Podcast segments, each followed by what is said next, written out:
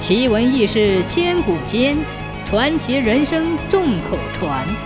千古奇谈。有一天，大将白起对秦王说：“大王，我觉得楚国现在没人管理，要不我们先打楚国？”秦王连连叫好，就命令白起、韩魏为主将，齐威、庞能为副将，讨伐楚国。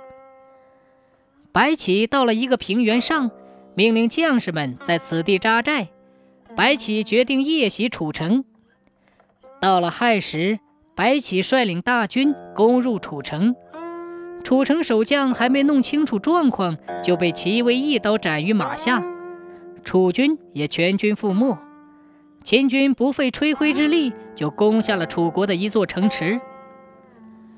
白起在城里休息数日。见楚军来攻城，便让弓箭手向下射箭。楚军损失惨重，只好退兵。齐威乘胜追击，却遇到了埋伏，被暗箭射死。白起立即让韩魏和自己兵分两路，围攻下一座城池。而楚城守将却在此时病死了。白起趁机猛攻，将楚军杀了个精光，又拿下一座城池。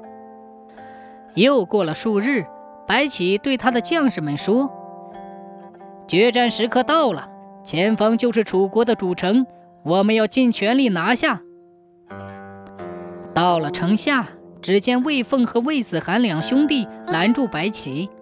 白起派韩魏上阵，只见魏子涵拍马就向韩魏冲去，韩魏只轻轻一挡，就躲过了魏子涵的攻击，再奋力向魏子涵刺去。只听“啊”的一声，魏子涵倒地身亡。魏凤见状，冲了上去，和韩魏争斗起来。只听“嗖”的一声，韩魏中箭身亡。庞能冲上前去，一刀将魏凤斩成两段。此时楚军冲了上来，白起也率领大军冲了上去，与楚军厮杀起来，并将其全部歼灭。楚王见状，又派了两名大将出城迎战白起。白起连忙将庞能召回，自己亲自披挂上阵。一阵激烈的战斗之后，白起将两名楚国大将斩于马下。楚王调派城内全部兵力，全力抵抗白起大军。大战中，庞能一时轻敌，被楚军暗刀刺死身亡。此时。四大将只剩下白起一人，他率领大军艰难地攻下主城，将楚王俘获，楚国就此灭亡了。